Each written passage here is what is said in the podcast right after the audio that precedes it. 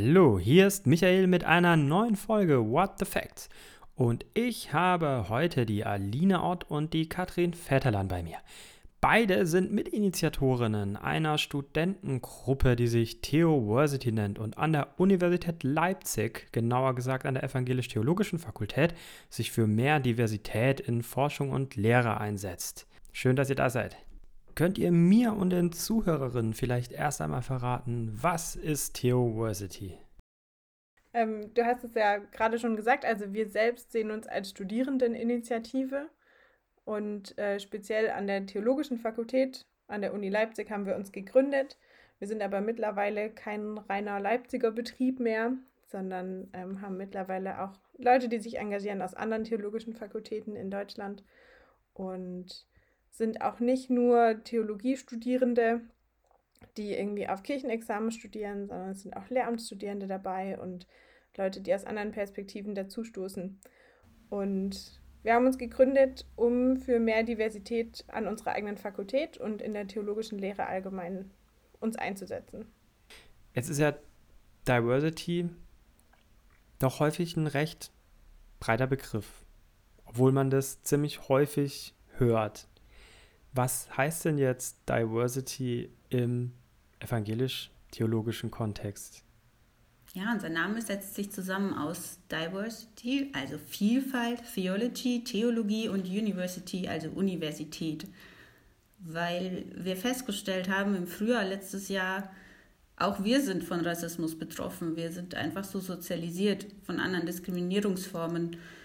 Und wir glauben, dass durch vielfältige Lehre dem entgegengewirkt werden kann. Weil überall, wo wir nicht drüber reflektieren oder wo wir es vielleicht sogar verleugnen, dass wir dann doch manchmal Rassismus oder Diskriminierungsformen in uns tragen oder unabsichtlich vielleicht auch manchmal weiterführen, da können die sich verfestigen. Und das finden wir sehr unchristlich in dem, also relativ simpel gesagt und glauben deshalb, dass gerade für die Theologie Vielfalt und damit auch Gerechtigkeit ein ganz großes Anliegen sein sollte. Was heißt denn jetzt dann aber Vielfalt in einem Fakultätskontext?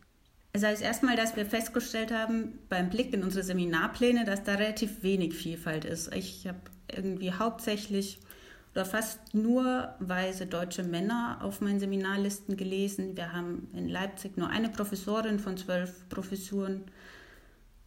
Und da war relativ wenig davon zu sehen, dass man versucht, eine, die gesellschaftliche Vielfalt abzubilden oder meine andere Meinung auch mal mit anzuhören, den Diskurs aufzumachen, zu sagen, Wissenschaftlichkeit bedeutet nicht nur alte, ehrwürdige Meinungen zu hören, sondern auch mal über den Tellerrand hinaus zu gucken. Also ich denke, Diversity ist, um, umfasst natürlich viele verschiedene Bereiche. Man kann sich einmal angucken, wie ist die Verteilung von Männern und Frauen zum Beispiel. Man kann sich anschauen, ähm, welche ähm, Perspektiven werden eingebracht. Zum Beispiel hat man immer nur eine eurozentrische oder deutsche Perspektive. Also wo kommen die Menschen her, deren Texte wir lesen? Sind das ausschließlich Menschen, die in Deutschland sozialisiert und aufgewachsen sind oder lesen wir vielleicht Perspektiven aus den USA oder aus dem globalen Süden, die einfach eine andere Perspektive mitbringen und total bereichernd sind eigentlich. Und uns ist eben aufgefallen, dass das, was wir unterrichtet bekommen an unserer Fakultät, extrem einseitig ist. Eben zum einen, wie Aline schon gesagt hat, dass die Menschen, die uns unterrichten, sehr einheitlich sind, in dem Sinne, dass es meistens weiße Männer sind. Im Mittelbau gibt es ein paar mehr Frauen, die bei uns arbeiten, aber Professur ist eben zum Beispiel nur eine besetzt mit einer Frau. Das macht schon einen Unterschied, wenn man sich anschaut, dass die Seminargruppe eigentlich ganz anders aussieht. Und wir haben uns halt gefragt, warum ist es so, dass aus einer Seminargruppe, in der Männer und Frauen ungefähr halbe halbe verteilt sind, am Ende eine Professorenschaft wird, die 11 zu 1 aufgestellt ist. Und woran liegt's? Also ich glaube, mit der Frage befassen sich viele Menschen schon ihr Leben lang und versuchen da was dagegen zu tun. Es ist sehr schwer, das selber auch zu durchblicken, wirklich. Ich glaube, es gibt viele kleine und große Dinge, an denen es liegt. Ähm, ein großer Punkt ist in meinen Augen tatsächlich die Chancengleichheit. Wer hat welche Möglichkeiten auf welche Stellen? Wer wird wo wie gefördert? Und wen sehen die Menschen auch in der Rolle? Also wer, wem wird eher zugetraut, eine bestimmte Rolle auszufüllen? Ihr habt jetzt ja das Beispiel mit den Literaturlisten, die sehr augenscheinlich sind. Ich persönlich stelle es mir jetzt relativ schwer vor, auf eine doch in gewisser Weise Autoritätsperson an der Uni zuzugehen und zu sagen, so, äh, du, alter weißer Professor, ähm, mach mal bitte ähm, diese US-amerikanische äh, Theologin auf deine Literaturliste. Ja, ich glaube, genau dieses konfrontative Format wollen wir versuchen zu vermeiden. Also es geht uns schon stark darum zu sagen, wir sind im Dialog mit den Studierenden, mit dem Universitätspersonal und schon auch wir selber sind genauso in diesem Lernprozess. Auch wir sind ja von diskriminierenden Sozialisationen genauso betroffen in dem Sinne. Also uns liegt, wie du gesagt hast, wir haben Literaturlisten auf unserer Website, wo man zum Beispiel einfach mal den ersten Schneeball lesen kann, wenn man sich für ein in Gänsefüßchen nicht so klassisches Thema interessiert. Unser erstes Projekt war im Juni 2020. Da haben wir einen Prozess angestoßen, eine Stellungnahme zu verfassen, die wir dann in den Fakultätsrat eingegeben haben, mit dem Ziel mehr Diversität in der Lehre. Uns war dabei wichtig, dass wir kein Othering über Sonderformate betreiben, sondern dass die Themen im Ausbildungskanon diverser gestaltet sind, aber auch die Stimmen derjenigen, die über die Themen sprechen. Als aber auch einen kritischen Blick mal auf. Jetzt muss ich da ganz kurz noch, noch mal rein. Was ist Othering? Othering bedeutet, man sagt, okay, es gibt feministische Theologien und das bieten wir dann ein eigenes Seminar dazu an. Und wir würden uns wünschen, wenn es zum Beispiel um Christologie geht oder um, also um die sogenannten klassischen Themen, dass da einfach eine der vielen Stimmen, die dazu eine Meinung vertritt, auch eine Frau oder eine Feministin ist. Also dass das ganz normal in den Diskurs integriert wird. Also Othering heißt dann, dass man das für das eigene Gewissen wegschiebt, um es vermeintlich aufzuwerten. Aber in Wirklichkeit tut man das nicht. Ja, es ist also auch gut, dass es eigene Formate gibt, ein eigenes Seminar zu Dorothee Sölle oder so. Aber es wäre natürlich schöner, wenn sie im Diskurs integriert ist. In dem Moment, wo man sie nach außen schiebt, bleibt man selber ja das Normale und das andere bleibt das Fremde. Und das fänden wir schön, wenn das einfach mal überwunden wird und Teil des Diskurses wird. Ganz generell haben wir betont, dass uns der wertschätzende Dialog mit der Fakultät wichtig ist, dass wir uns als denominationsübergreifend verstehen und auch ökumenisch und hatten dann auch im Fakultätsrat zwei Professoren, die da sehr aufgeschlossen waren, die auf uns zugekommen sind, ob wir nicht mal zusammen über die Lehrveranstaltungen gucken wollen, über Seminarpläne. Und das haben wir voll gerne angenommen. Das waren super bereichernde Gespräche für beide Seiten. Und hatte das, habt das wirklich Früchte getragen? Also konntet ihr wirklich ein Ergebnis sehen? Also ich fand es sehr, sehr spannend. Wir hatten vorher auch durchaus Bedenken, ob das jetzt nur ein politisches Treffen ist, um quasi die Studis einmal reden zu lassen und dann ist wieder gut. Aber wir haben erlebt, dass uns wirklich zugehört wurde. Ich meine, wir haben nicht mit einem Gespräch alles revolutioniert und für immer verändert, das ist sicher auch klar. Aber wir konnten einfach neue Perspektiven aufzeigen und hatten auch wirklich das Gefühl, dass ein Interesse daran besteht, welche Perspektiven uns fehlen und was wir uns wünschen würden. Und das war dann eigentlich tatsächlich so ein Gespräch mit dem weißen Professor, dem wir sagen durften, was uns fehlt und was wir uns wünschen. Aber das Schöne war eben, dass das Kommunikation war und kein von uns aufgezwungenes, sondern dass wirklich uns zugehört wurde und dass äh, er bereit war, mit uns wirklich zu sprechen. Also das finde ich jetzt schon sehr bemerkenswert, weil ich stelle mir das schon selber ähm, dann schwierig vor, weil ich nehme an, euer Anspruch war dann schon auch konstruktive Vorschläge zu machen. Und wenn da jetzt eine Koryphäe auf euch zukommt und ähm, diese Bitte hat, also ich wäre schon relativ überfordert damit, dann irgendwie äh, Vorschläge zu machen, was denn in so einem kompletten Seminarplan dann rankommen kann, um da einen, einen Diversity-Blick reinzubringen. Hattet ihr diese Expertise schon vorher? Also das Gute ist ja, dass schlussendlich die Dozierenden die ExpertInnen auf ihren Gebieten sind.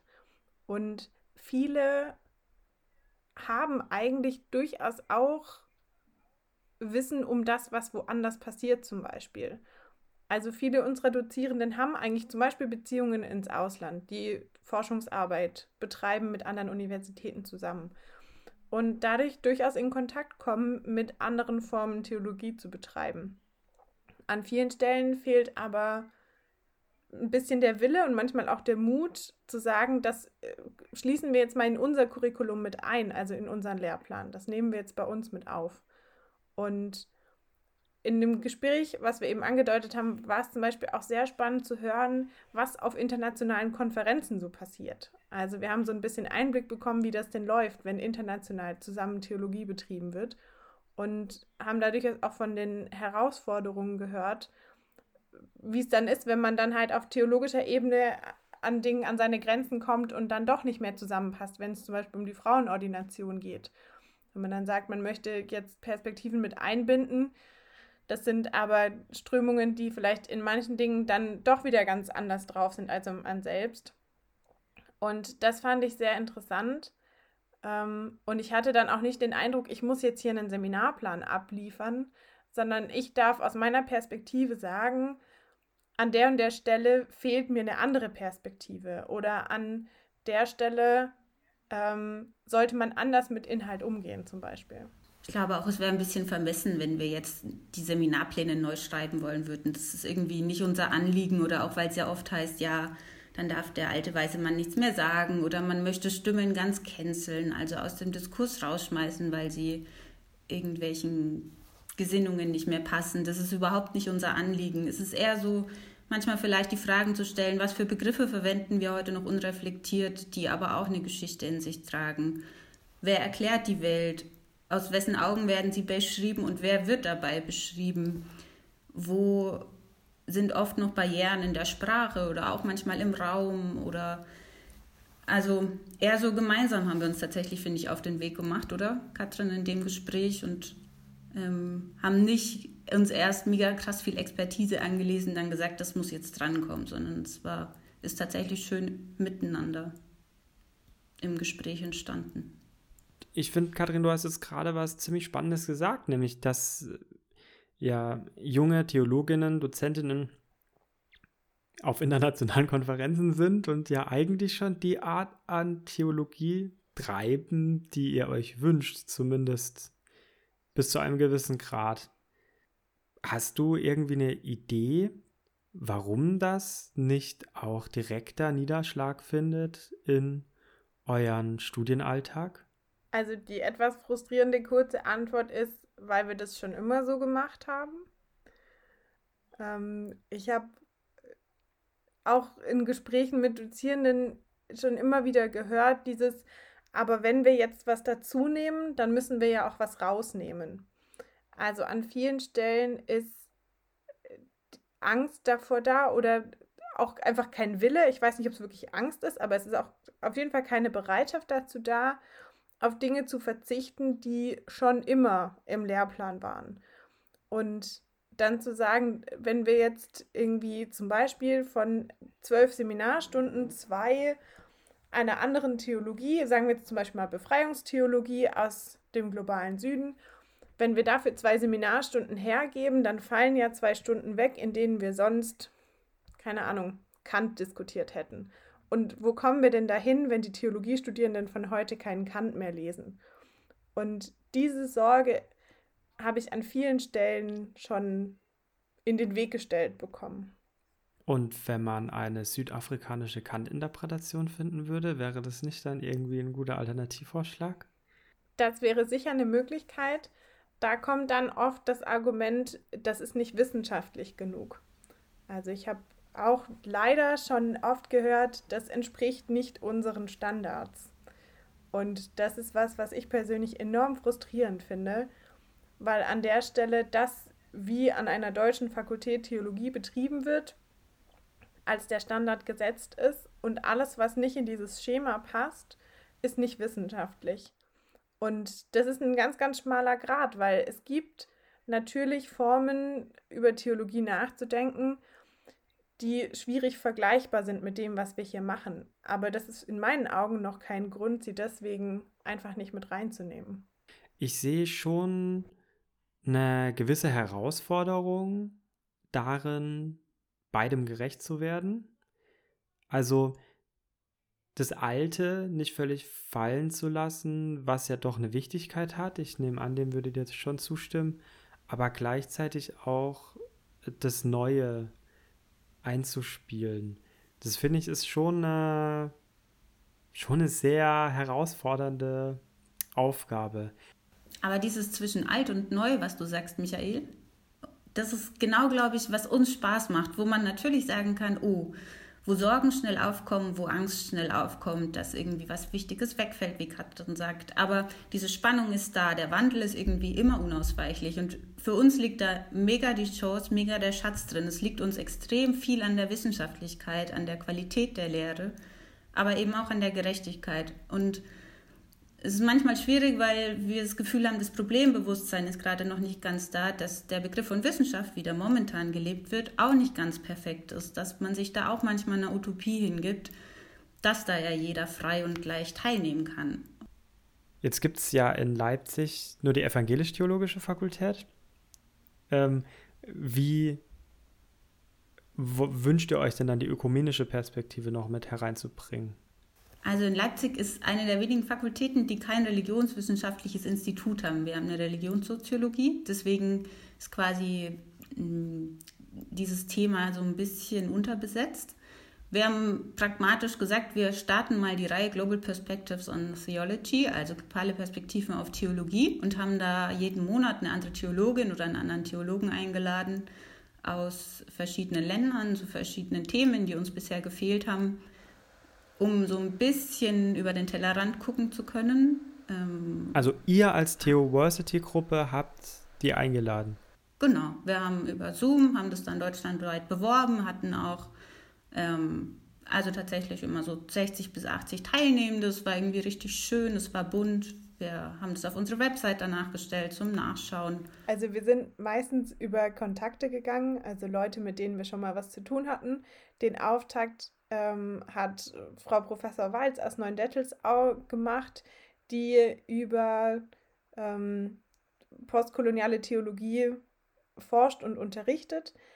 Und das war so unser Startschuss. Das war natürlich nochmal eine weiße Innenperspektive, aber es war uns wichtig, einfach so diese Grundlagen nochmal zu besprechen, worum, worum geht es da eigentlich.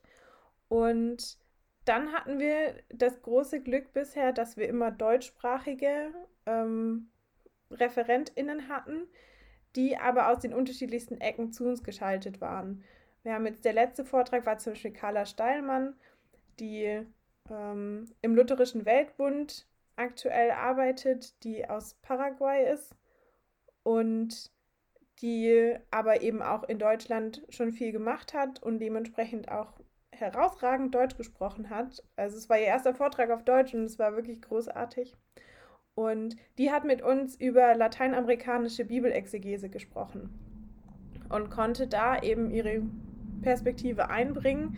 Und wir haben unglaublich viel gelernt. Das war super spannend. Es hat richtig, richtig Freude gemacht und es war auch wieder ziemlich gut besucht.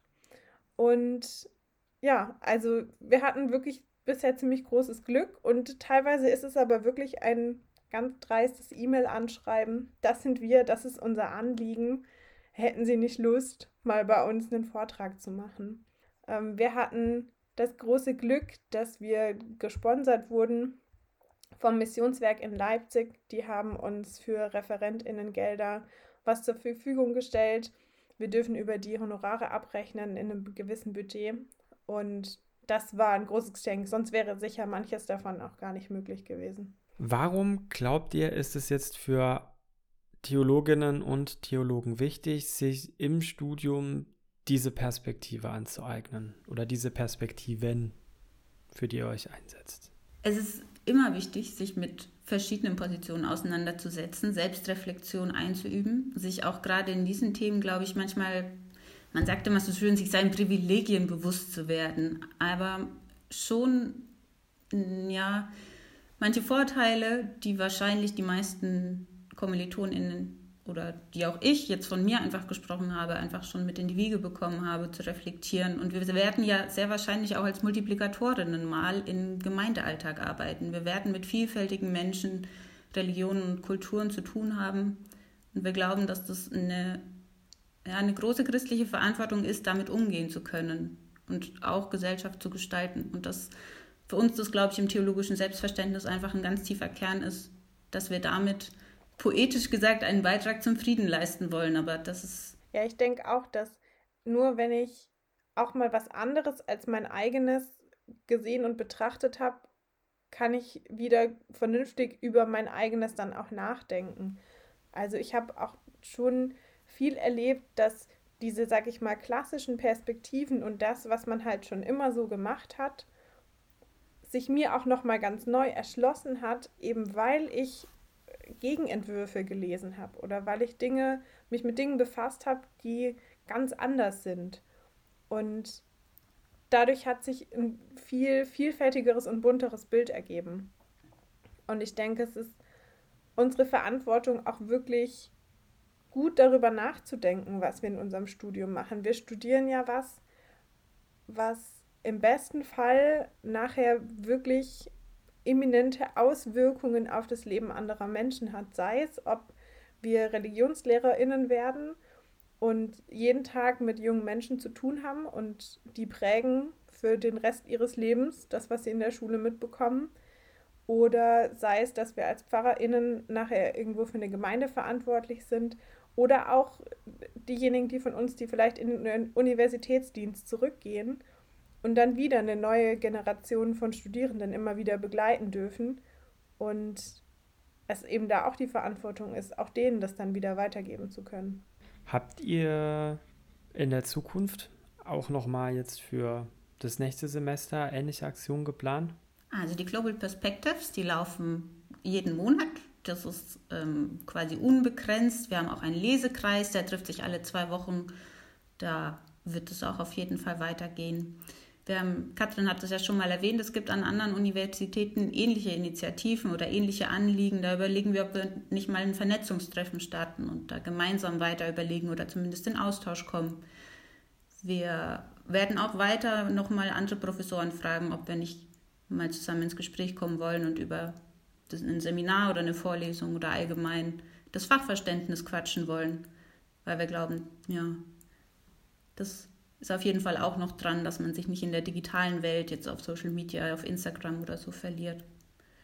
Über das Andachtsteam zum Beispiel sind wir auch, ähm, wollen wir uns am Universitätsgottesdienst beteiligen oder auch an den Andachten, die hoffentlich bald wieder in unserer neuen Fakultät, in der wir bisher noch gar nicht sein konnten, ähm, da auch einfach ans universitäre Leben mit anzudocken und irgendwie auch Teil und auch Bereicherung sein können.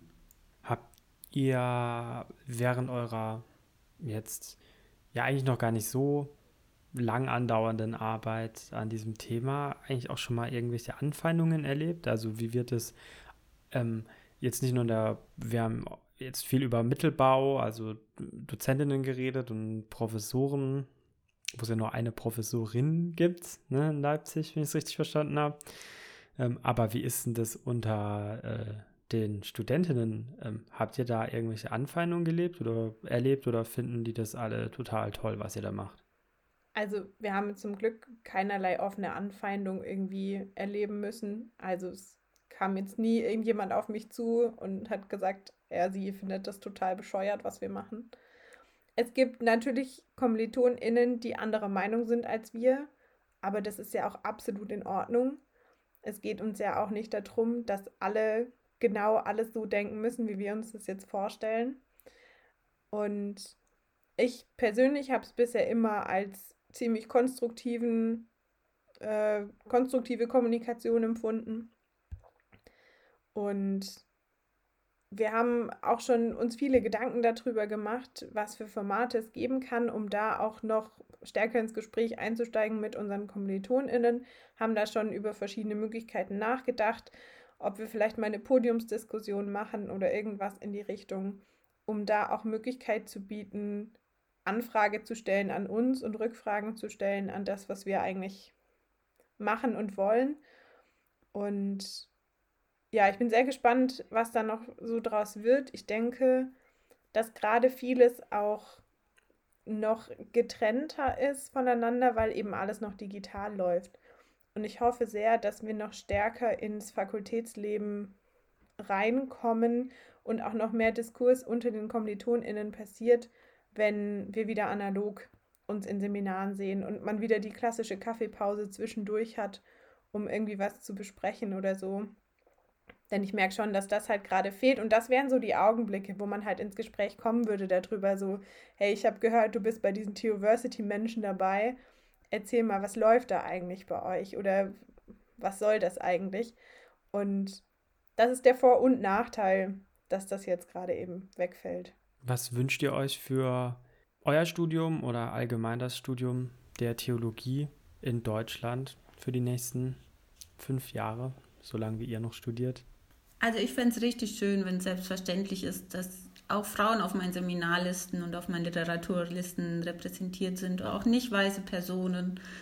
Und dass einfach gleichwertige Perspektiven sind und dass man die andere Meinung auch als andere Meinung stehen lassen kann. Und das ähm, auch zwischen den verschiedenen Frömmigkeiten, was ich finde ich ja das Theologiestudium so super wertvoll macht, dass ich mit Menschen dann über meinen Glauben quatschen kann, über wie stelle ich mir Dinge vor, was ist Wissenschaftlichkeit, ist Jesus wirklich leiblich auferstanden und so. Und dass man das diskutiert und in einem Wohlwollen und in, mit einem Respekt und dass das, diese Frontenverhärtung, die wir, glaube ich, momentan gesamtgesellschaftlich auch wahrnehmen, dass man das wieder auf eine fruchtbare Ebene runterzieht. Oder was heißt runterzieht? Hinzieht wahrscheinlich eher.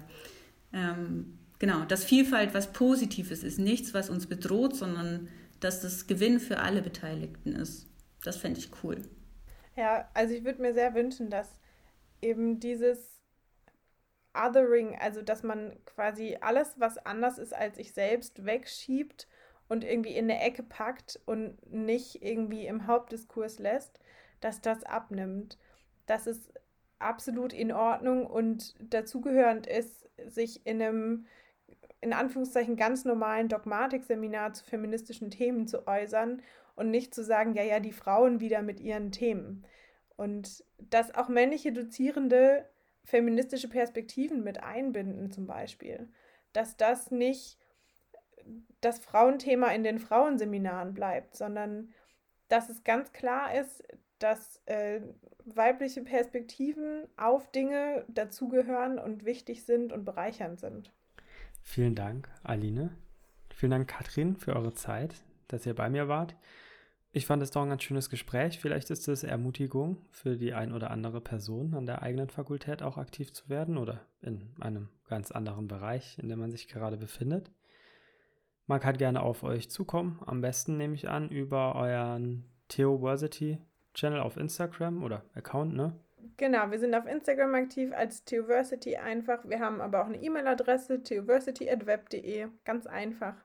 Und äh, auch unsere Internetseite, wo auch nochmal Kontaktdaten sind. Und wir sind, wie gesagt, auch offen für Studierende aus anderen Fakultäten.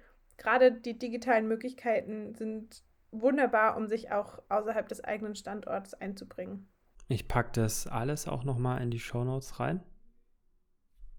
Und damit verabschiede ich euch. Ihr könnt gerne auch nochmal mit uns äh, diskutieren, indem ihr den Artikel auf der Eule kommentiert.